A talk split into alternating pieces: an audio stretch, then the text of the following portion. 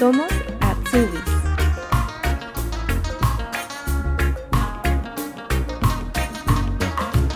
Fernanda Mancha Pérez trabajaba como estilista junto a su tía en su natal Acuña, Coahuila, en México. A temprana edad, quiso darse una nueva oportunidad y volver a empezar.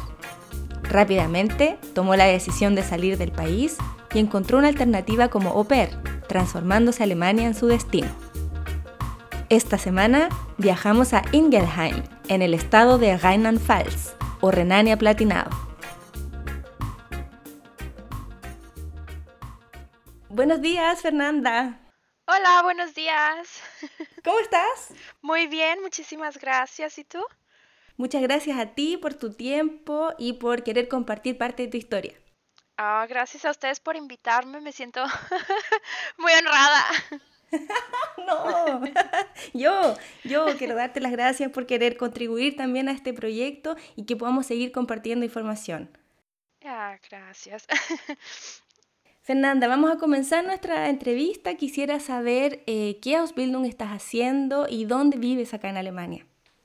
Bueno, yo estoy haciendo el Ausbildung de Erzieherin en Teilzeit, bueno, en, bueno, sí, medio tiempo, que lo estoy haciendo en Mainz, pero yo vivo aquí en Ingelheim, que es una ciudad un poco más pequeña, cerca de, de Mainz, que es la capital de Rheinland-Pfalz. Eh, y sí. ¿Vives en un pueblo o una ciudad pequeña? Es una ciudad pequeña, mm, alrededor de 15.000, mil, mil habitantes, quiero decir. Sí. ¿Originalmente de, de, dónde vienes? Yo vengo de una ciudad que se llama Acuña, en Coahuila, que es en México. Eh, sí, al, al norte, al norte de México. Ajá. Eh, bueno, hablemos un poquito, si te parece, sobre cómo era tu vida allá en Acuña, Coahuila, ¿no? ¿Así se dice? Sí, en Coahuila, sí. ¿Cómo era tu vida allá? ¿A qué te dedicabas? Ah, va a sonar muy chistoso, pero bueno, yo era em, estilista, yo tenía, yo trabajaba con una tía como em, como su asistente, por así decirlo. Yo eh, cortaba pelo, yo em, pintaba el pelo eh, allá. Y bueno, era una vida muy normal, relativamente normal. Y aparte de eso, yo estaba casada en México. Cosa que no recomiendo porque estaba muy chiquita, ¿verdad? Pero, este, sí. Era un, era algo, era muy estable mi vida por allá en México. Y de esa estabilidad, ¿por qué decides salir a esta inestabilidad de alguna forma que significa migrar y también venirse a Alemania. ¿Cómo surge esta idea y de tomar la decisión? Bueno, como dije, es que yo estaba casada, que fue, ahorita lo acepto, fue un error mío. Em, estaba casada muy joven y me divorcié. Después de eso no sabía qué hacer con mi vida, ya sabes, alguien quiere volver a empezar, todas las cosas que tenías antes se van. Y yo, como estaba en ese, en ese hoyo, no sabía qué hacer, me puse a buscar por internet y encontré una página para au pairs. Era como un tipo Facebook o algo donde te pones ahí, haces un perfil y encuentras familias y te mandan mensajes, haces videollamadas con ellos y todo. Y encontré una familia ahí en esa página y no lo pensé simplemente dije, me voy a ir, no quiero, no quiero saber nada de México. Estaba muy triste en ese tiempo. Y así, cuatro meses después, eh, yo llegué a Alemania. Fue algo muy espontáneo, sí. Bueno, dentro de las opciones de au pair existen muchos convenios con países. ¿Por qué tomas la decisión de venir a Alemania y no a otro lugar? La verdad, no sé, ¿será que creo que fue la primera familia con la que tuve más contacto. Eh, fue con la que mejor me llevé porque estaba hablando con otras personas, eh, no sé, con otras familias de Escocia o de, del Reino, uh, bueno, del Reino Unido, que es Escocia, ¿verdad? Pero no me gustaba la forma en la que nos comunicábamos. Y con esta familia en Alemania encontré muy buena comunicación eh, fueron muy amables, los niños por videollamada eran hermosos, preciosos, nos llevamos muy bien y de ahí nació mi, nacieron mis ganas de venir para acá, ¿verdad? ¿Y cómo fue tu experiencia como pet viviendo con la familia y también haciéndote cargo de, esos niños? bueno, al principio fue muy buena, eso sí puedo decirlo, fue muy buena. Em, eran, en ciertas partes, obviamente, eran mis patrones, pero también eran mis amigos. Nos llevábamos muy bien al principio, pero luego empezaron a suceder un poco de cosas raras entre nosotros y me tuve que ir de esa familia, sí. Pero luego conseguí otra otra familia que me ha ayudado bastante y gracias a esa familia que todavía tengo contacto con ellos, eh, ellos fueron los que me ayudaron bastante a comenzar mi Ausbildung y sí, me siento muy muy feliz de haberlos conocido. A la segunda familia, ¿verdad? Bueno, a todos, pero está estuvo muy difícil Em, salirme de esa primer familia. Mm. Quería preguntarte porque muchas personas que tienen las ganas también de venirse como au pair o que se vienen como au pair, ¿cómo desde tu experiencia se compatibiliza esa relación un poco que tú dices como de que son patrones, pero al mismo tiempo son amigos y también entras en un espacio muy íntimo también de las familias? Sí, claro, entras mucho. Bueno, yo diría que em, es que creo que ese fue mi error al principio con esa familia, fue quedarme atrás y no hablar con ellos, no ser abiertas con ellos, no preguntar cómo estaba su día, sino a mí me daba miedo, mucho miedo al principio decir hola, buenos días, porque primero yo no sabía alemán. Em, me daba pena interactuar con ellos. Yo creo que para poder hacer un, un una buena conexión, se tiene que dejar un poquito el miedo y empezar a hablar más con ellos, este, buenos días, comer, todos comíamos juntos, claro, pero interactuar, la interacción es muy importante para eh, formar vínculos con toda la familia, que no les dé pena contar historias, algo gracioso, eso ayuda mucho. ¿Cómo lo hiciste en tu caso con el tema del idioma? Porque dices que no, no sabías al comienzo. ¿Cuánto tiempo te demoró? ¿Cómo fue esa experiencia también de llegar también a trabajar eh, sin tener eh, esa herramienta? Oh, me fue muy difícil, muy difícil. Eh, y como dije, mi decisión de venir a Alemania fue muy impulsiva, entonces yo llegué cero, con cero conocimiento del idioma, hablando puro inglés. La familia me aceptó muy bien, con solo inglés los primeros meses. Eh, pero después de cierto tiempo me empezaron a, a, decir que ya era tiempo que yo me, me, me, animara un poco más a hablar el alemán porque yo ya estaba en mi curso de alemán, ¿verdad? Hice un curso, nada más llegué hasta el A2 y ahí fue cuando mi familia dijo, bueno, vamos a dejar de hablar en inglés, intentaremos hablar en alemán y así te ayudamos a aprender un poco más del idioma. Pero hasta la fecha se me hace muy difícil porque después de ese curso no volví a tomar ninguno. Y eso no lo recomiendo a nadie, les recomiendo mucho que hagan muchos o que hagan un curso que lleguen hasta lo más alto del nivel porque es muy difícil aprender alemán solo por escuchar. Es difícil. Nos dices que después te cambiaste de familia, tuviste una buena experiencia y ellos de alguna forma te motivaron o te contaron un poco de, este sistema de Ausbildung. ¿Tú sabías que existía? No, yo no sabía. Eh, porque, bueno, después de terminar mi año de au pair, yo empecé a hacer un año de voluntariado.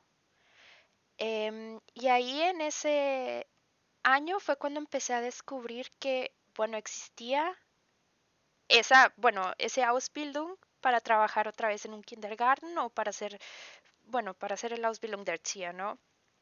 Y me quedaba pensando porque yo todavía no entendía muy bien cómo funcionaba todo ese proceso y cómo funcionaba el Ausbildung, porque muchos me decían que había dos formas, que era uno de, o sea, tiempo completo y el otro de medio tiempo y yo no sabía qué, a qué se referían, entonces empecé a preguntar ahí a las personas en mi, en mi, eh, en mi kindergarten donde yo trabajaba y a mi nueva gas familia que me empezaron a explicar y así fue como decidí, intenté la primera vez hacer directamente el Ausbildung de Erzieher, pero al tratar de em, validar, revalidar mis documentos aquí en Alemania, em, no me los reconocieron como Fachabitur o algo, a pesar de haber hecho 12 años de, de escuela en México, me lo reconocieron nada más como Realschulabschluss.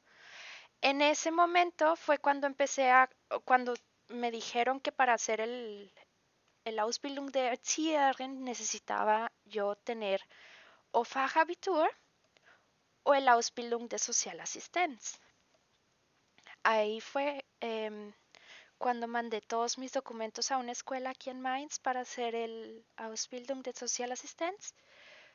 Pero ahí fue otra vez una gran decepción porque no me aceptaron sin em, comprobante de idioma.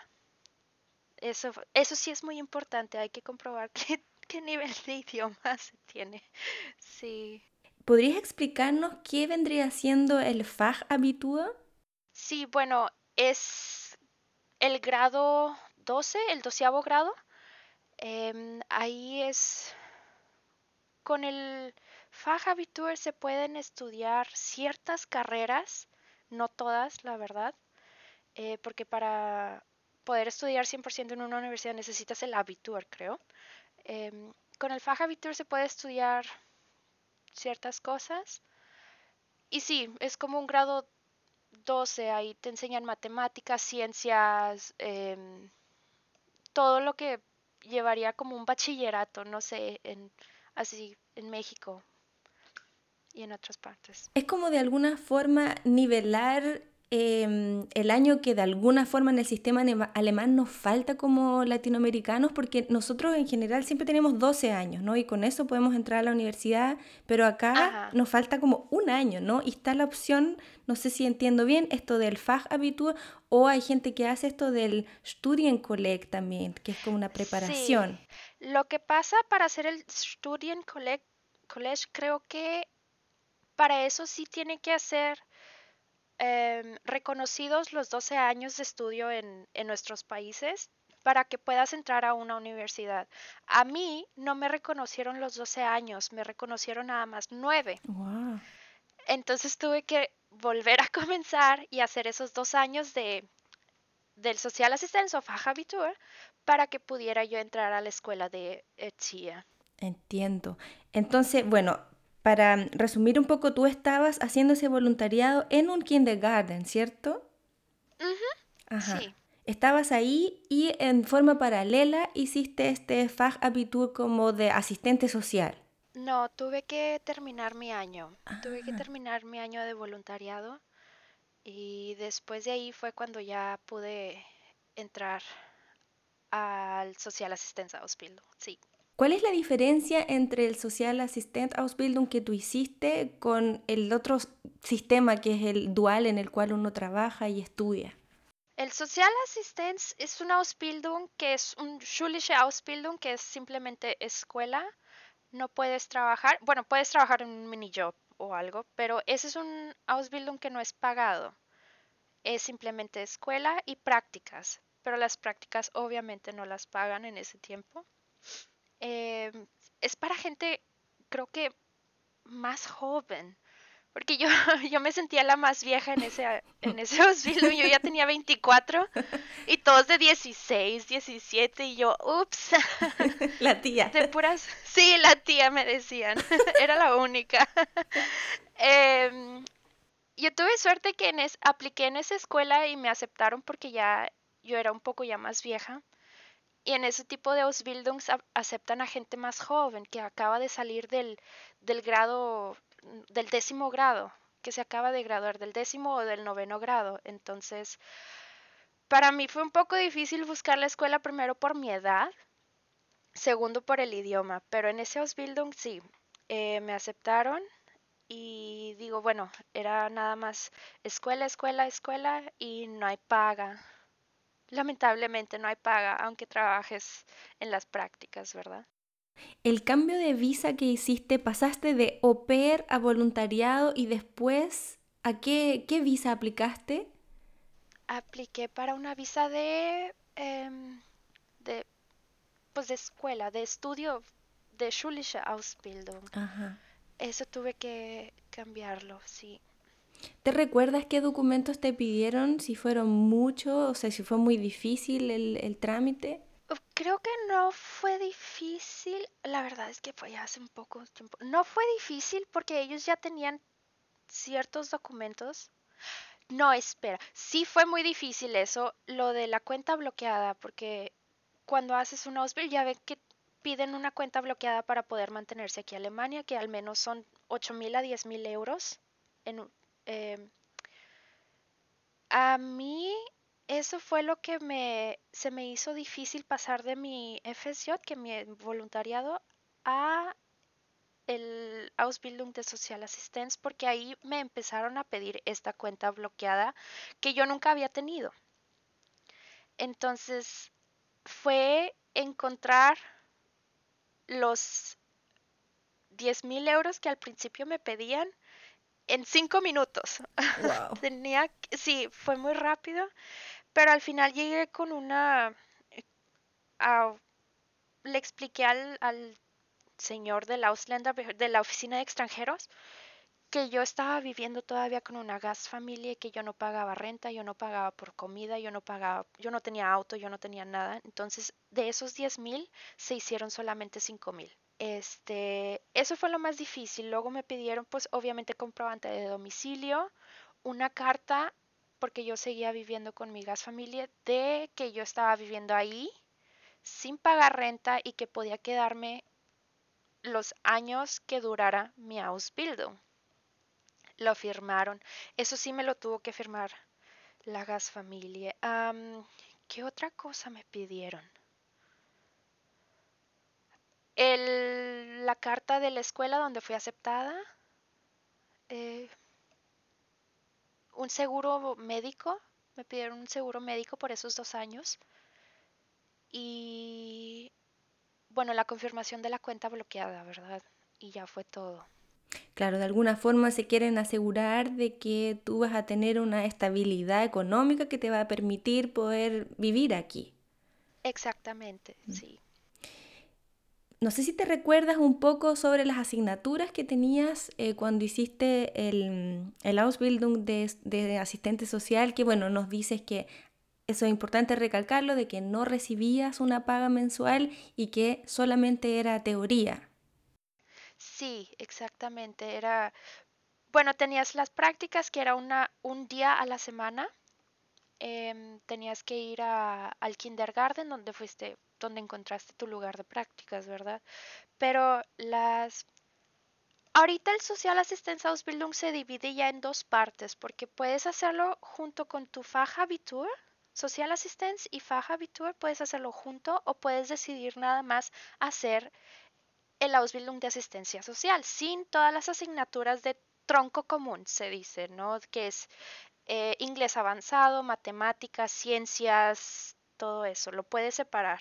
Ese es un nuevo, lo acaban de implementar hace como 3, 4 años, es algo relativamente nuevo, porque antes tenías que hacerlo los dos juntos, era el Fachabitur y Social Assistance al mismo tiempo, pero ahora puedes decidir si quieres hacerlos los dos o solamente el Social Assistance. Em, de las asignaturas, bueno, yo comencé haciendo el Fachabitur al mismo tiempo, pero me fue, me resultó muy difícil poder terminarlo porque yo todavía no tenía el conocimiento de idioma que tengo en este, en este momento. Em, y me fue muy difícil em, cono- a- aprender todos los términos otra vez de ciencias, todo en alemán. O sea, en español sí podría decírtelos, pero ya no. Traducirlos al alemán me fue muy difícil. Entonces mi maestra habló conmigo y me dijo, Fernanda, ¿qué, qué quieres hacer tú cuando termines el, el Ausbildung, no? Yo le dije, pues a mí me gustaría seguir estudiando para ser Erzieherin. Me dice, bueno, te recomiendo entonces que dejes el Fachabitur porque eran materias difíciles, que dejes el Fajabitur y te concentres nada más en asistencia social. Que las asignaturas eran obviamente las mismas de asistencia social, pero un poco más fáciles. El inglés era el más fácil, ya no tenías matemáticas, ya no llevabas ciencias, ya no llevabas em, alemán, así leer libros, ¿no? Era un poco más fácil y fue cuando me decidí por dejar el Fajabitur y solamente concentrarme en, el, en la asistencia social. Y las asignaturas, bueno, pues es tipo ayudar a personas con discapacidad, cómo entender ese tipo de personas, em, eh, no sé, aprender a cocinar, eran muchas materias que eran como que algo básico, que aprendías arte, aprendes a hacer labores del hogar, eso, eso me pareció muy interesante, la verdad, porque me pusieron a lavar, me pusieron a lavar mi ropa y por tomar fotos y mandárselo a la maestra de que mire señora, sí lo hice bien. también me pusieron a limpiar mi refrigerador y también tenía que tomar las fotos y ah, me dio mucha risa. Pero sí, son materias básicas ya. Eh, así tipo aprendizaje con juegos. Ay, se me hace difícil un poco ya traducir las cosas. Pero estaba muy divertido, la verdad me pareció muy bien el Ausbildung, aunque sí fue muy difícil por lo, por lo del idioma, pero al final sí lo fui dominando. se aprende. ¿Qué nivel de, del idioma alemán crees que es necesario o que se le haría a una persona más fácil para poder sobrellevar las asignaturas y todas las pruebas que hay que pasar? Uh, yo sí diría que sería un poco del B2, B1, B2 o al C1, porque si yo, el error mío fue entrar con A2. Bueno, ese era mi certificado en ese tiempo, ¿verdad? Yo ya conocía un poco más el idioma. Pero sí, sí, hay que ponerse las pilas. B2 o C1 estaría súper bien. Si te lo pregunto porque de repente a veces como eh, por querer hacerlo, muchas veces las personas llegan y entran y cuando entran se dan cuenta, wow, el nivel que tengo no es suficiente, a lo mejor es bueno esperar un poquito más, prepararse como dices tú un poquito más para que no se haga tan pesado. Exacto, exacto, sí, sí deberían hacer eso, es pues un poco difícil. Yo, yo tuve también la suerte que cuando en mis prácticas, tengo, tuve, tengo todavía, porque ahí hago ya mi Ausbildung dual, eh, tengo la jefa más maravillosa del mundo. Ella me ayudó bastante en mis tareas, en mis presentaciones, en, en mi pronunciación con el del idioma, en todo, me ayudó muchísimo y creo que ella fue la que me salvó la vida y con la que pude terminar el Ausbildung porque si no fuera por ella no hubiera podido. Sí. ¿Y esas prácticas cuando estabas haciendo el Ausbildung de asistente social la hiciste en el mismo jardín, ¿no? En el kindergarten. No, yo cambié, después de mi voluntariado cambié, em, cambié el kindergarten porque la escuela no me dejó llegar al mismo lugar donde yo había hecho mi voluntariado, porque te dicen ahí que debes de explorar las nuevas opciones, otras opciones que hay en este ámbito eh, laboral, porque no, yo trabajaba, por decir, con niños de 2 a 3 años. Y en el lugar donde trabajo ahorita son niños de 6 a 10. Entonces, mi, mi, profesora en ese tiempo, la que se encargaba de las prácticas, me dijo, no, tú tienes que abrir tus horizontes y tienes que practicar entre más cosas y, y, y conocer otro tipo de trabajo que no sea nada más los niños pequeños, ¿verdad? Porque hay mucho, puedes trabajar desde bebés de seis meses hasta niños en un, así en, de casi 18 o de 18.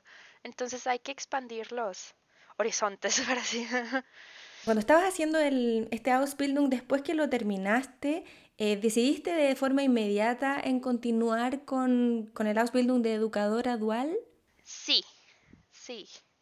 Lo ya tenía planeado desde hace mucho y lo decidí hacer dual porque si no lo hacía dual, me estaba pidiendo otra vez la oficina de extranjería que tenía que, debía de tener esos 10 mil euros en esa cuenta bloqueada. Era otra vez volver a empezar desde cero, cosa que yo ya no tenía el dinero y no tenía tampoco las ganas de volver a juntarlo. Em, entonces decidí hacerlo dual porque, bueno, ahí te pagan, vas tres días al trabajo y dos días vas a la escuela y entonces esos tres días que tú vas al trabajo son pagados y sobrevives con eso, o sea, está bien. Y ya fue cuando no tuve que volver a hacer esa cuenta bloqueada, ya no tuve que buscar el dinero otra vez, porque ya con el sueldo de del Dual Ausbildung cubren tus gastos que se supone te piden en esa cuenta bloqueada. Ahí tuviste que nuevamente hacer un cambio de visa, ¿no? Ahora era para una Ausbildung dual. Sí, exactamente. Ajá. ¿Y ahí qué te pedían? ¿Te pidieron el contrato? ¿Qué, qué serie de documentos tuviste que presentar?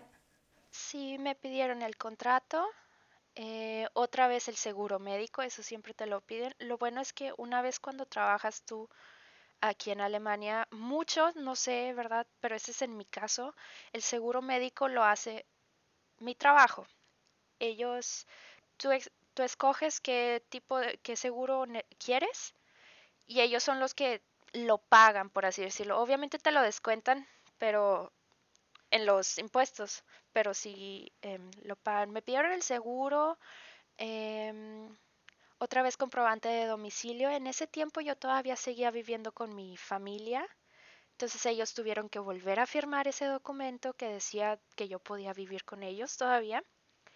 Em, sí, pues el comprobante de ingresos.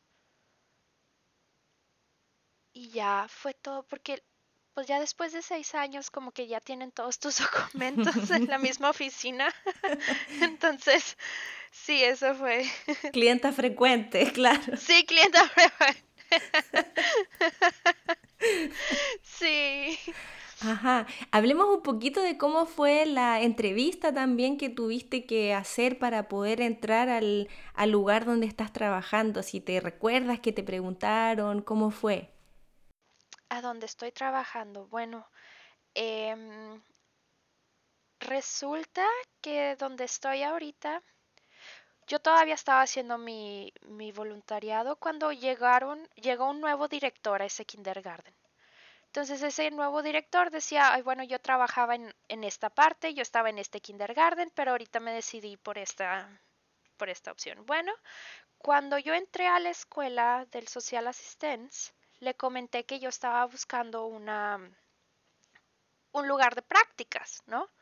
Y él me dice, te puedo recomendar donde yo trabajaba antes, puedes ir ahí, puedes preguntar. O puedes primero llamar, ¿no? Eso fue antes del corona, todo antes de que llegara el corona, pude llegar simplemente ahí al kindergarten y decir, hola, soy Fernanda, estoy buscando un lugar de prácticas. Después de eso, em, ellos em, en las prácticas me dijo mi jefa, ahorita me dice, no envíes nada, tú eres bienvenida aquí, al verte supimos que ibas a ser aquí bienvenida y te queremos aquí de practicante. Yo dije, ah, bueno, ok. Pero sí tuve que llenar un papel que decía, que me dieron de la escuela que decía, era un tipo contrato entre yo, la escuela y esa, ese kindergarten, donde te decía que de aquí del 2019 al 2021 iba a hacer mis prácticas y todo. Ya después, porque la escuela lo requería, tuve que mandar una carta de, ah, de motivación, donde expliqué yo ahí cómo había llegado a Alemania, algo súper leve, expliqué cómo había yo llegado a Alemania, cómo tuve interés en este tipo, en, en, este trabajo y que estaba pidiendo hacer unas prácticas de ahí desde el 2019 hasta el 2021. Pero eso ya fue porque la escuela me lo pidió, pero el trabajo no me dijeron nada. Este, y ya fui aceptada. Em, después para continuar, ya que terminé ese Ausbildung, que ya no pasé a ser practicante, ahora soy, eh, estoy en el Ausbildung Dual, mi jefa, obviamente tuve que volver a mandar ese tipo de carta de motivación a ella y a la escuela y a la ciudad, porque mi empleador es la ciudad, Ingelheim. Tuve que mandarlo a la ciudad también y ellos fueron los que revisaron. Yo ya tenía la respuesta de mi jefa, pero la ciudad de Ingelheim lo tenía todavía que, que checar, que pasar. Entonces ahí fui aceptada. Una vez que me llegó el contrato, fui a, a la escuela, envié mi currículum, otra carta de, de recomendación, de motivación. Y sí, cartas de recomendación también las envié a la escuela. Y ahí fue cuando me llegó una carta donde me invitaban a hacer una entrevista. Y en, esa entrevista me dio mucha risa. Bueno, mi escuela es católica, ¿no? Ajá. Ah, claro, estás en el sur. Sí. es una escuela católica y ahí te hacen unas preguntas que, bueno, sí, obviamente tienes que contestar. ¿Cuáles son tus hobbies? En ese tiempo estaba el corona, no sabía ni qué hobbies tenía, estaba, estaba todo cerrado. Yo dije, bueno, pues salir a caminar. Y otra cosa no tiene, y yo, mm, salir a caminar.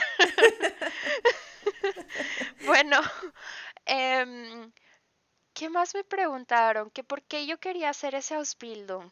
Y fue cuando ahí tuve que decir la verdad. Le dije, señor, es que si yo no hago este Ausbildung, me, me regreso a México o tengo que juntar 10 mil euros que no tengo. Y se me hace muy difícil. Y me dijo, ah, bueno, ok. Y luego otra pregunta fue, ¿es usted católica? Y yo, jeje, sí. Claro. Sí, 100% religiosa. Después me preguntó que qué hacía yo para, este, pues demostrar mi fe, ¿no? ¿Qué era lo que... Tuve ah. que, que, hacer un poco de... Hay que, que hacer un poquito de cosas que no, pero al final sí fui aceptada, pero es, lo, es algo que se ve mucho en el sistema dual. Aceptan a personas que o ya tienen hijos o son de más de 25 o, o quieren hacer un otro Ausbildung, o sea, que se cambian de, de ámbito laboral, ¿no? Que quieren empezar otra vez de cero a personas más jóvenes que todavía viven, por ejemplo, con sus papás o que tienen, no sé, 17, 19, 20 años, es un poco más difícil que los lleguen a aceptar en un Ausbildung dual porque pues, pues ya gana uno dinero, ¿no? Será mucho, será poco para unos, eh, pero se tiene una estabilidad con eso que ganas. Si es para personas ya mayores. De hecho, tengo compañeros que tienen 51 años, así que si alguien quiere hacer un dual Ausbildung, nunca es tarde. Sí, creo que es súper buen dato eso porque, bueno, la mayoría de la gente que llega, no todos, pero muchos llegan ya después de los 20 acá, o gente que a veces llega con más de 40 y pregunta siempre si puede cursar el Ausbildung. Entonces, este consejo, este dato que tú das me parece súper importante para que vean que la edad incluso puede ser una, una ventaja, puede ser algo a favor. Sí. sí. De hecho, yo tengo amigas que terminamos el Social Assistance Ausbildung juntas eh, pero ellas tienen 18, 19 y se hicieron el mismo, querían entrar al Dual Ausbildung así como yo y ninguna de ellas fue aceptada. ¿Por qué? Porque les decían, tú todavía estás joven, tú puedes hacer el, el, el Ausbildung de tiempo completo, no necesitas hacerlo en, en, de medio tiempo, el dual, porque todavía vives con tus papás, o sea, les dieron muchas excusas. Pero sí, eh, yo de hecho soy una de las más jóvenes en mi Ausbildung es, creo que soy la segunda o tercera más joven. Son, hay uno de 23 y los demás son de 27 para arriba. O sea, no hay nadie que esté tan joven.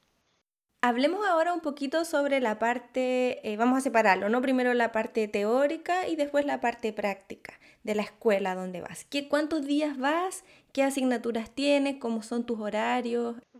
yo voy tres días al trabajo, que es al kindergarten. Yo trabajo en un hort, que es para niños después de, de la escuela. Llegan con nosotros, le ayudamos a hacer tareas. Primero comemos juntos, luego hacemos la tarea juntos y después de ahí pueden decidir los niños si quieren jugar algo, si quieren dibujar algo, ya es, es tiempo libre, ¿no? Para ellos. Yo voy tres días, empiezo desde las 10 hasta las 5, trabajo 19,5 horas a la semana. Ese es el más o menos lo que tiene una persona cuando hace el Dual Ausbildung, ¿no? Son casi 20 horas. Eh, jueves y viernes voy a la escuela. Y está muy padre, la verdad me gustan mucho las materias que llevo. Llevo em, psicología, algo... Ah, espera, en Psicología, ¿cómo se traduce? ¿Desarrollo psicológico? Sí, sí. El desarrollo psicológico, todo eso. Llevo materias de... Em, de, de, de, de... no te puedo... Tengo algo de, eh, de ley también. Hay un poco de ley en, en el Ausbildung eh, para entender los derechos y obligaciones que tienen los padres y los niños, que tienen las, las educadoras, eh, cuando tienes tú em, sí que reconocer ese tipo de leyes, porque hay veces que muchas veces nosotros pensamos que algo funciona de una manera y luego llega y alguien te dice, oye, no, así no es, ¿no? Tú todavía tienes el, la obligación de cuidar a este niño a pesar de que ya llegó el papá está en el, en el kindergarten, ¿no? Em, llevamos también materias como qué tipo de em, conceptos pedagógicos existen, cuáles son los tipos de kindergarten, qué por decir, em, o sea, un concepto que los niños están todos por sí, no por sí solos, pero es un concepto más abierto donde todos los niños pueden jugar con todos, o hay grupos, todos están en el mismo salón, o hay, hay otros kindergartens donde se la pasan afuera, que es el Wald Kindergarten, donde están afuera, están jugando así llueve, truene, relampaguee, están los niños afuera. Obviamente si está muy feo, pues sí se tienen un lugar, pero eh, hay demasiados conceptos eh, pedagógicos aquí que está súper, súper lindo aprender porque está muy diferente a lo que yo conocía, por decir, en México. A mí me tenían que estar sentada y yo tenía uniforme y me la pasaba sentada en el kindergarten. Y aquí se aprende mucho jugando, se aprende escuchando em, las necesidades de los niños y observando. Es, es, algo que me gusta demasiado aquí.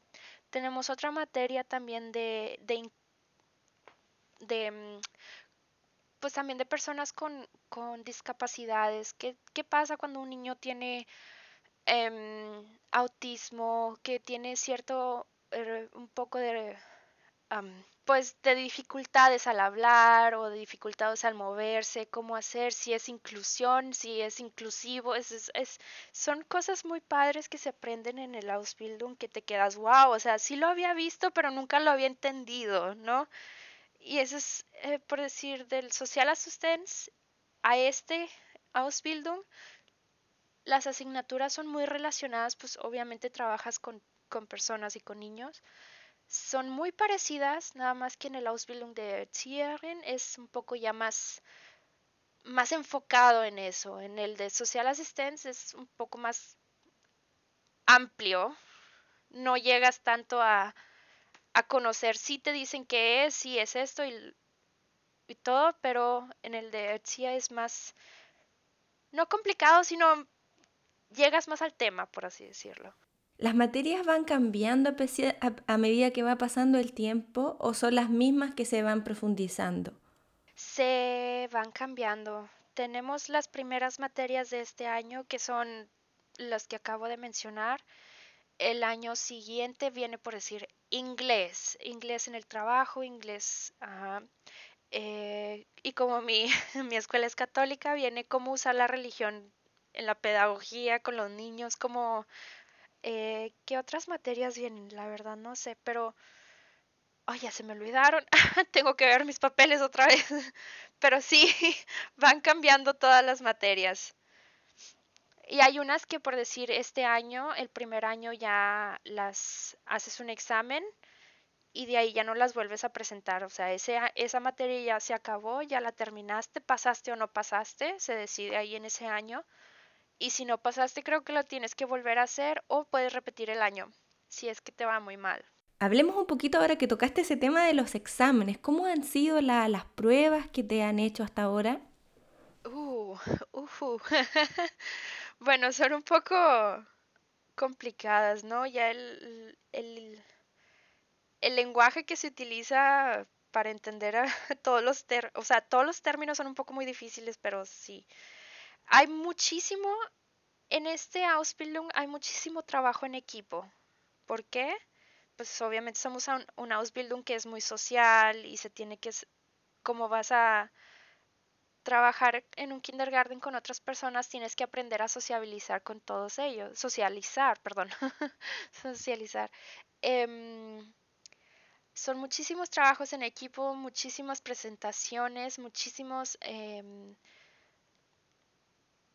eh, como se dice, tienes que trabajar mucho en casa también, hacer mucha, eh, buscar mucho en internet y hacer este documentación de todo eso. Tienes que documentar, por decir, cómo actúan los niños, tienes que traer sí, tienes todo eso. No, está bien. Sí. No te preocupes con el tema del idioma, sabes que a todos nos pasa, ¿no? Que se cruzan las palabras y es difícil encontrar la traducción, sí. Sí, hace mucho que ya no hablaba español. Me siento muy triste por eso. Eso quería preguntarte, o sea, que tu vida la haces casi al 100% en alemán hoy día. Sí, todo, todo en alemán. De hecho, ahorita vivo con con uno de mis mejores amigos y él es alemán y no puedo hablar en, español con él porque pues todo es alemán, mis compañeros de escuela también, todos alemanes, no hay ninguna persona que no hable alemán. Y yo, bueno, pues sí, se me hace difícil ya hablar el español. Qué increíble, ¿no? Como pasa el tiempo que nos contabas que al principio llegaste sin saber nada y ahora estás como al otro lado. Sí, sí, pero también lo siento que, es muy triste porque se pierde uno con sus raíces, ya no, ya no está tanto en contacto con ella. Obviamente sí hablo con mi familia ya en México, pero se me hace triste que no puedo mi mamá se burla mucho de mí porque dice, ay Fernanda, no seas así, ¿cómo se te va a olvidar el idioma? Y yo, mamá, es que se, se olvida. sí. Eso que mientras, si no lo usas, aunque sea tu idioma materno, igual se empiezan a, a olvidar palabras o no sé si te ha pasado que has aprendido nuevos conceptos que no lo sabías en español, pero ahora que solo quizás lo sabes en alemán. En alemán, sí, me pasa mucho y eso es, me siento a veces muy tonta, ¿no? Porque veo unas cosas en alemán que a lo mejor son muy difíciles para entender, para mí, ¿no? Y las quiero traducir al español, no le entiendo en español, las traduzco al inglés y ya es cuando le... me siento como que, ¿qué está pasando con mi cerebro? Porque no puedo. Las tengo que traducir tres veces, pero bueno, ahí voy.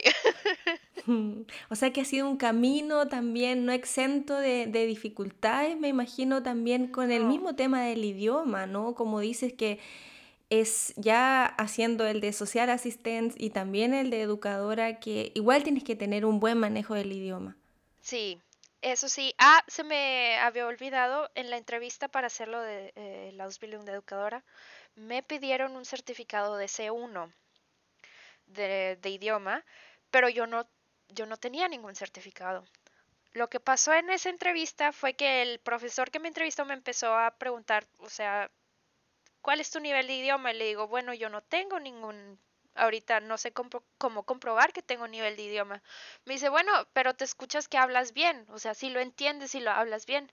Y yo, ah, pues creo que sí, Pero ahí fue cuando me dieron como que la noticia de que a lo mejor y no vamos a poder em, dejarte entrar a la escuela porque no te vamos a hacer ningún favor si es que no, no sabes el idioma 100%. Y yo me puse muy triste, ¿no? Al final sí recibí la carta de que fui aceptada, pero sí, eso sí es muy importante y se lo recomiendo 100% sacar ese comprobante que diga que tú tienes cierto nivel o tienes el C1 porque si, si no lo tienes es muy triste ver cómo todas las oportunidades se te pueden ir de las manos, ¿sabes? Sí, un muy, un muy buen consejo ese también para tenerlo en cuenta, además considerando que aquí les gusta el tema de los certificados, ¿no? Uy, sí, todo tienes que presentar, todo. sí. Sí. Fernanda, ¿podemos hablar quizás un poco del tema de los sueldos, cómo va cambiando desde el primer año al segundo, al tercero? Sí, claro. Em, bueno, en el primer año de este yo creo que también depende de qué, en qué estado vivas. No sé si en Hamburgo sea diferente, pero aquí creo que todos es básicamente la misma tarifa. La misma tarifa de, salario. Eh, también dependiendo de qué tipo de impuestos tú pagues, también depende si estás casado, tienes hijos o, algo. Yo, por los tres días, que son las 19,5 horas que trabajo, gano que son 923 euros y es una tarifa base. O sea, otra persona en el mismo Ausbildung gana lo mismo que yo. No hay nada. Este, en el segundo año sube y en el tercero también, pero no puedo, ahí ya no puedo decir cuánto es lo que sube y cuánto es lo que al, final terminas ganando. Eso todavía no lo sé, me es todavía em, Sí, no sé. sí, pero después cambia también, ¿no? Como cuando ya terminas de hacer el Ausbildung, el sueldo también aumenta cuando ya estás titulada. Sí, aumenta mucho. Em, creo que tengo amigos que ganan alrededor de dos mil, mil y sí, dos mil, un poquito más de dos mil. No sé si bruto o neto, eso es otra cosa, pero sí ganan, ganan bien, por así decirlo. Sí, yo creo que está bien, bueno, comparando también como en Latinoamérica, no sé cómo es en México, pero en Chile, por ejemplo, el sueldo de los profesores, profesoras es bastante bajo. Sí, muchísimo, muy bajo. Y me quedo pensando porque en México, no sé si sea en Chile, pero la carrera, por decir, cualquier, bueno, esto de ser educador es una carrera universitaria. Sí. Y aquí en Alemania no lo es, es una Ausbildung y así se queda, ¿no? Sí. Es una carrera técnica, pero es muy práctica también, ¿no? Como dices, me parece bien esta que, vaya combinando eh, la teoría con la práctica, porque al final de cuentas estás en contacto todo el tiempo con los niños y las niñas.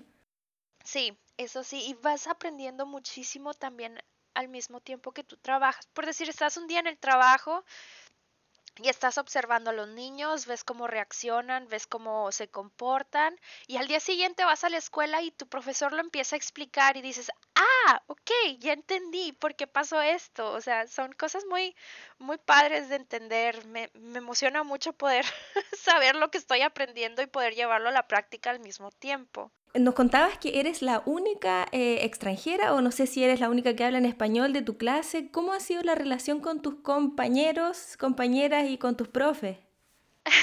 bueno, no soy la única que no que es extranjera. Hay una señora que viene de Polonia, pero obviamente ya, o sea, su alemán es un poquito más, más avanzado que el mío, ¿no? Em, es al principio muy difícil muy difícil.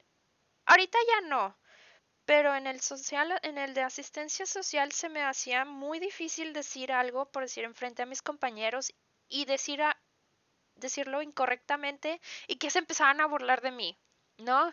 Ya ves que yo estaba en ese tiempo con puros niños de 16, 17 años que en ese tiempo todavía son muy crueles. Mm. Em, y se burlaban mucho de las personas que no podían pronunciar bien las palabras y eso es algo que me desmotivó en este Ausbildung, o sea, en ese Ausbildung, perdón, para poder em, hablar con los profesores, levantar la mano y decir algo, porque yo sabía que si decía algo se iban a burlar de mí. En este Ausbildung que acabo de comenzar, como son, una, son personas que ya tienen, o sea, mayor edad, son personas, no sé, ellos entienden que las personas no van a hablar 100% el, el alemán o van a tener un acento pequeño que no importa, o sea, ellos entienden y lo aceptan. pero sí era muy difícil poder em, decir algo enfrente de toda la clase porque tenía yo miedo, me daba pánico que se burlaran de mí. Pero ahorita ya es, ya se, ha sido mejorando, o sea, ha ido mejorando muchísimo. ¿Y con los profesores también son empáticos en ese sentido contigo? Sí, eso sí, son, me preguntan siempre al final de la clase, ¿entendiste la clase de hoy? Le digo, siempre les digo que sí, ¿verdad? A veces sí se me complica, pero sí, sí llego a entender. Son, ellos comprenden que no es mi primer idioma y que también en el examen, ¿no? Que, que, es un examen escrito, tengo que, a veces me falla la gramática o cosas así. Y ellos saben que a lo mejor y no está escrito correctamente, pero saben lo que quiero decir. Y ellos lo entienden. Entonces se me hace muy bien. Son, son unas personas muy, muy lindas, la verdad. Hmm. Al comienzo nos comentabas que, bueno, tienes experiencia laboral porque trabajaste como estilista. ¿Qué diferencias culturales tú puedes ver en los ámbitos laborales comparando un poquito tu experiencia en México y acá? Uh, aquí sí hay vacaciones. aquí sí hay días de vacaciones y tienes que usarlos. no, en México era muy difícil porque trabajabas casi 24/7. Y aquí me sorprende mucho que cuando tú tienes tu, tu pausa, te vas a la pausa y no estás trabajando, o tienes tu, tu horario de salida y ese es tu horario de salida y se respeta. En México era muy difícil porque decías, uy, ya son las 11, ya me tengo que ir. Ay, no, quédate otro ratito, ahorita va a llegar alguien más, ¿no? ¿Sabes cómo? Entonces, aquí en Alemania se me hace, o sea, bien. se me hace muy diferente y se me hace algo más eh, estructurado y mejor, muchísimo mejor. ¿Qué sientes que ha sido, bueno, lo más difícil, lo que más te ha costado desde de este camino que empezaste a recorrer hace un par de años? dejar a mi familia. Dejar a mi familia y adaptarme a una cultura que yo tenía cero idea de cómo era. El idioma también se me ha hecho muy difícil y sí, el clima el clima que haya un cambio porque yo de donde yo vengo 300 días al año es puro sol. Y aquí vienes y 300 días al año es pura lluvia, ¿no? Entonces, entonces sí se me ha hecho difícil eso, pero ya uno se va acostumbrando, la verdad, se va acostumbrando. ¿Cómo sobrellevas eh, la nostalgia también de extrañar a tu familia? Es algo bueno, pues, hablo, les hablo por videollamada casi todas las semanas o me pongo a escuchar música así 100% mexicana y me da una nostalgia bien grande, pero me siento como en casa. Me pongo mis audífonos, me pongo a escuchar, no sé, la banda El Recodo, cosa que yo no hacía en México. Y me siento como en casa otra vez. Me pongo a bailar por toda mi casa y estoy, no sé, me hace sentir feliz eso. ¿Sientes que has cambiado em, desde que llegaste acá a Alemania? La Fernanda de México y la Fernanda de acá ha cambiado un poco. Sí, bastante. me di cuenta, bueno, yo no pensaba que había cambiado, pero me di cuenta hace dos años, antes de que comenzara, el diciembre antes de que comenzara el corona, en 2019, fue la última vez que vi a mi mamá ella llegó aquí a Alemania y me daba mucha risa porque, no sé, ella veía tomar en la calle, por así de, un ejemplo de que me decía, Fernanda, deja la botella de cerveza, ¿cómo vas a tomar aquí en la calle? Y yo, mamá, es que aquí está permitido.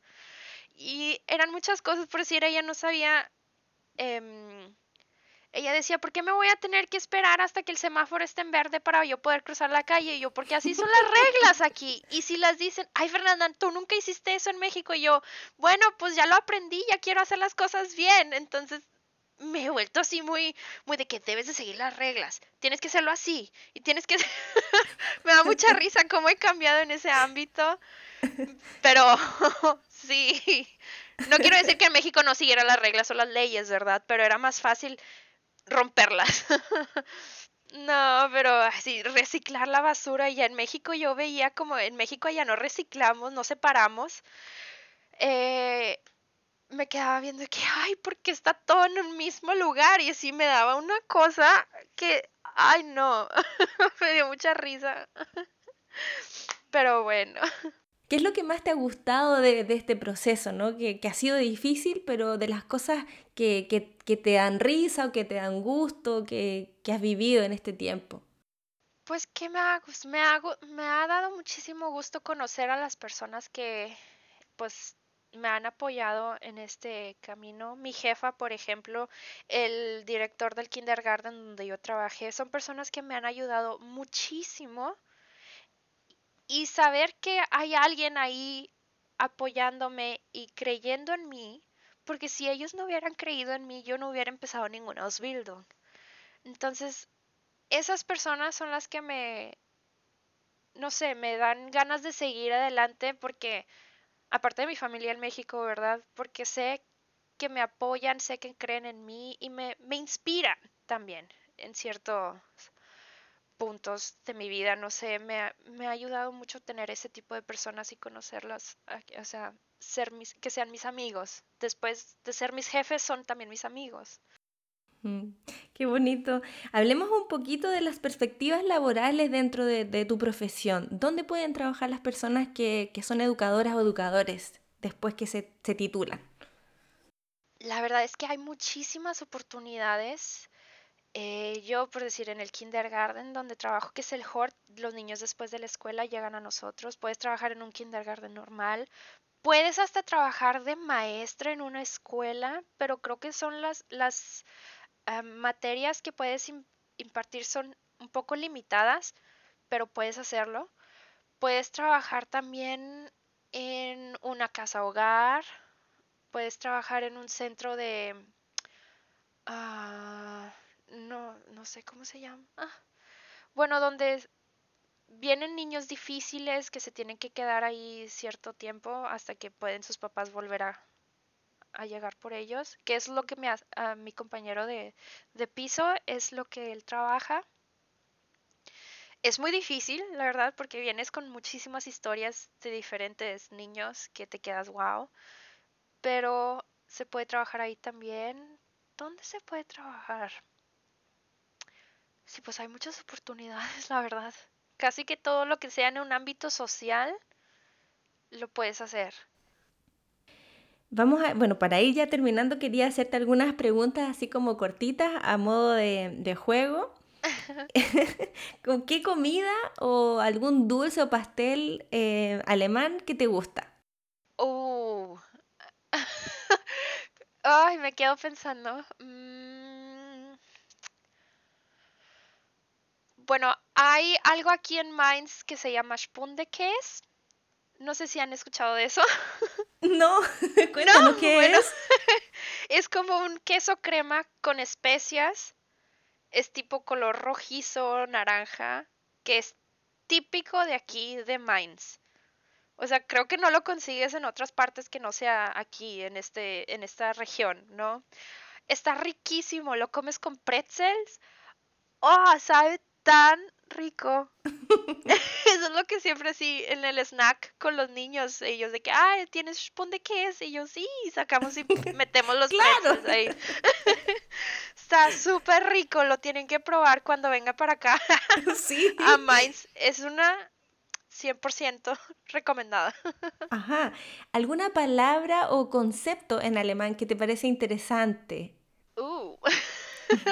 O que te gusta, no sé, por ejemplo, no sé, el Feierabend, que son conceptos que nosotros, por ejemplo, allá no lo tenemos.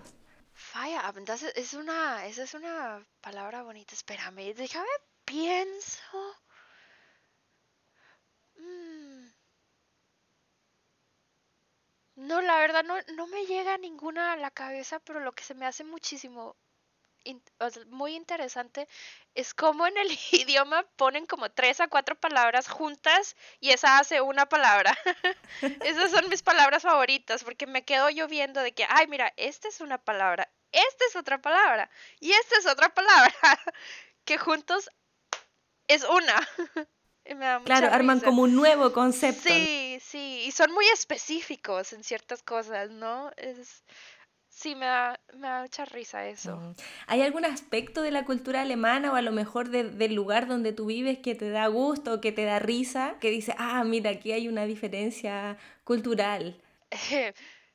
Primero el acento o el dialecto de aquí está muy raro. bueno, no raro, pero me da mucha risa cómo se, se habla. Em, y un aspecto cultural es que aquí es mucho, se toma muchísimo vino. Ajá. Entonces hay tú sales de aquí de tu casa, por decir aquí donde yo vivo, y ves, y están los viñedos en todas partes, puedes salir, puedes agarrar las uvitas, ¿no? Cuando hay tiempo de uvas. Em, te digo, muchísimo vino. Y no sé si por allá, pero aquí toman el vino con agua. Toman mitad agua, mitad vino y me da mucha risa. que se llama shopper. Ah, eso puede ser la palabra, un shopper. Me gusta mucho eso. Y ahí tú sales y hay caminatas y se llaman caminatas de vino o con vino. Ah. Entonces vas caminando, o sea, bandan y hay una parada y ahí tomas un vinito y luego sigues caminando y hay otro vinito y sigues caminando y hay otro vinito. Hay otra cosa que me encanta que se llama Funzelfahrt, que es un tractor que va jalando un, un como una como un carruaje o algo y ahí se van, van sentadas las personas y el tractor te lleva por los viñedos, vas así, son como tres horas que te lleva paseando por los viñedos y vas tomando vino al mismo tiempo. Claro. Me encanta, ese lo hice el año pasado, antes de que volvieran a cerrar todo por el corona, lo hicimos unos amigos y yo, no, Estuvo súper padre, súper bonito, porque ves toda la ciudad así hasta abajo, estás tú arribita en los viñedos, súper rico, el solecito bien padre, tomando vino con música y el tractor te va paseando por todos lados. Está súper padre eso. Qué rico. Bueno, para quien les gusta el, el vino, ya, ya saben para dónde hay que ir. Sí. Vengan para acá, aquí hay muchísimo muy buen vino. ¿Alguna comida que extrañas de México o especialmente de tu región? Oh, la carne asada. La carne asada. Cosa que aquí también hay barbecues y todo eso, pero o lo hacen con, con puerco o con, con, pavo y a mí no me gusta. A mí me gusta la, la, la carne asada así del norte de México, la ah, el tibón, los ribeyes, todo eso, ah, lo extraño bastante. ¿No has podido encontrar algo parecido acá, algún restaurante mexicano cerca? Sí, sí he, sí he encontrado uno que de hecho está en Frankfurt y lo recomiendo 100%, está riquísimo, se llama La Fonda de Santiago. No he comido mejores tacos que ahí. Los tacos, uff, Buenísimos. Uy, ya. Buenísimos. Está bueno, está bueno ese dato para quienes viven por ahí cerca. Sí. Ahí no me importa viajar una hora o más de una hora para ir a comer tacos ahí en la fonda de Santiago. Está riquísimo. ¿Algún consejo que te haya servido a ti para aprender alemán o que te siga sirviendo? Eh, libros infantiles, cuentos infantiles con mucha con muchos dibujos que te puedan ayudar a identificar las palabras que estás leyendo. Eso me ayudó muchísimo. Eh, música, series, subtítulos en alemán, todo eso. Pero sí, los libros infantiles fueron una ayudaza, una ayuda, mm, una ayuda muy grande, perdón. eso sí, me ayudó mucho. Y leer, leer, a pesar de que no lo leas bien, leer seguir leyendo, intentar leer siempre y dejar de hablar en tu idioma ah, o en inglés e intentar soltarse a pesar de tener miedo. Muchos tenemos miedo de que se vayan a burlar como yo al principio, eh, pero intentarlo todo. Los alemanes ya que sean maduros y que entiendan que tú eres una persona que no es tu eh, lengua natal, van a saber que tú estás haciendo el esfuerzo y lo van a, lo van a mm, apreciar muchísimo. Entonces, hablar simplemente así, sean dos, tres palabras, inténtalo y te ayuda. Mm.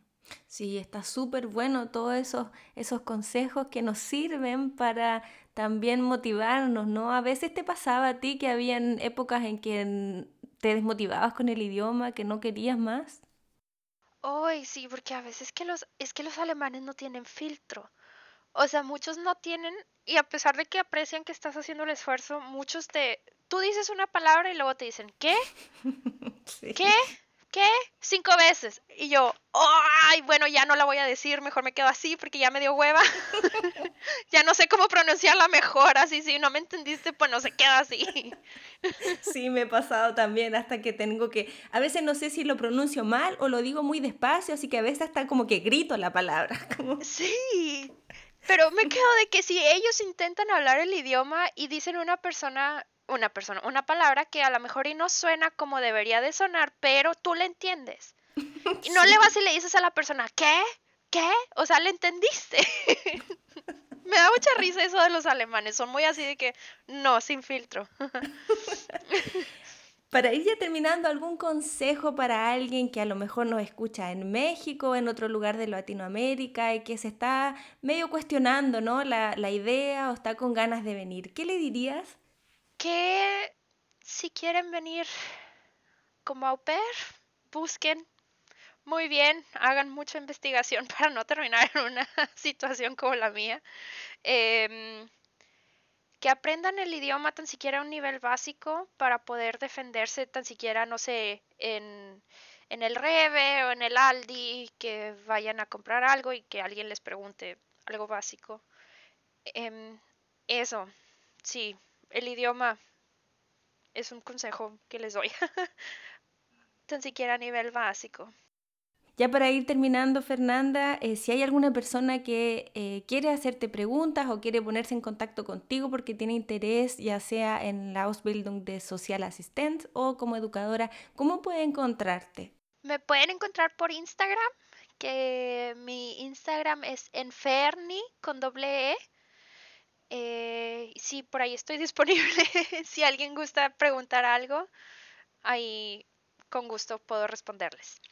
Sí, yo voy a dejar en las notas del episodio tu contacto. También vamos a dejar algunos links de, interés eh, sobre la Ausbildung y el restaurante mexicano por si alguien anda buscando tacos. Sí, es en Frankfurt, la Fonda de Santiago. ya saben. no es pagado esto, nada más lo recomiendo. Fernanda, quisiera darte las gracias porque es día sábado, de tomarte un tiempo ahora en la tarde, eh, por compartir, por, por tu honestidad también y quisiera desearte mucho éxito. Muchísimas gracias, muchas gracias a ustedes por invitarme. Y este, sí, me siento muy contenta. Estaba muy nerviosa al principio, pero ya. Yo también.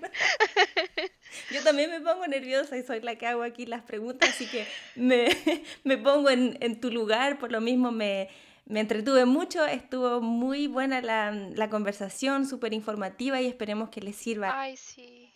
Ojalá y les haya ayudado un poquito. Si tienen más dudas, pues no duden en contactarme, ¿verdad? Pero sí, ojalá y haya sido de, de calidad.